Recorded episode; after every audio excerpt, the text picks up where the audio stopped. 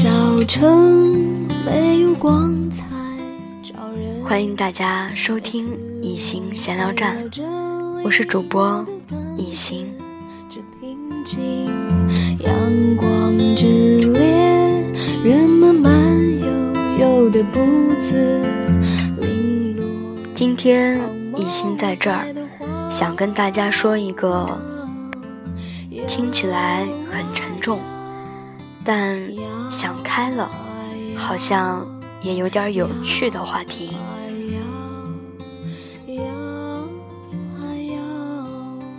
老人文化在日本的国民文化中一直有着特殊的地位。突然打扰，不好意思，我已经在昨日死去，不需要守夜，不举行葬礼，也没有墓地。感谢您对我在世的各种照顾。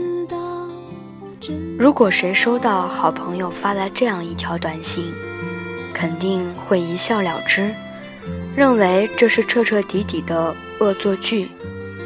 可是，六十八岁的田口博一收到短信后，打电话过去询问老友近况时，惊讶地发现，对方真的已经离世。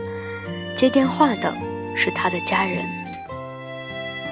最近，选择这种方式告别人世的日本人越来越多。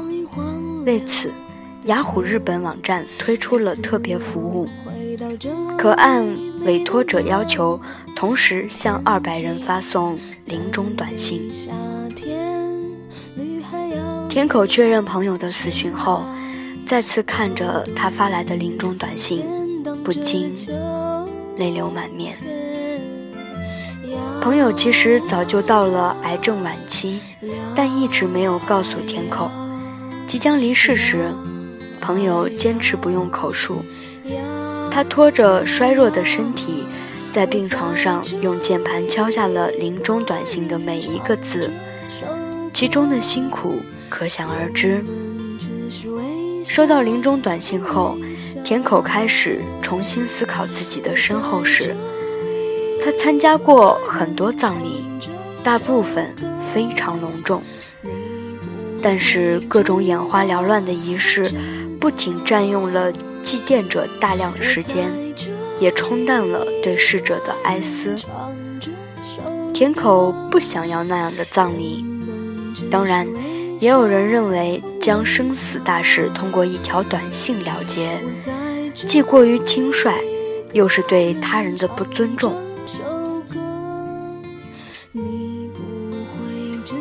但事实上，现代社会很多正式商务方式的来往，都是通过电子邮件、短信等方式实现，并不代表不庄重。死者生前不想耽误亲朋好友的时间，也不想麻烦家人去操办繁琐的葬礼，选择用临终短信这种简洁的方式。其实是对他人更大的尊重。临终短信该怎么写，是让很多人头痛的问题。八十二岁的日本作家石真仙准备写上：平生爱好漫画、推理小说和温泉，一辈子做过各种工作，受过很多人照顾。最近。我一说想睡觉，他们就开玩笑说：“你不会长眠吧？”我按照自己的想法度过了一生，死后我也想以自己希望的方式离开，所以不会举行葬礼和任何仪式。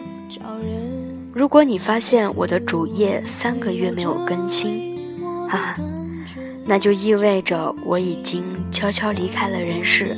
谢谢你们。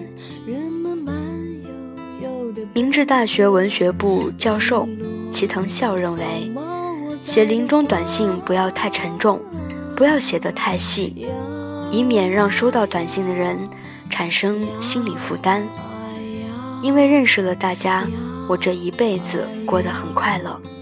我先走了，大家各自珍重，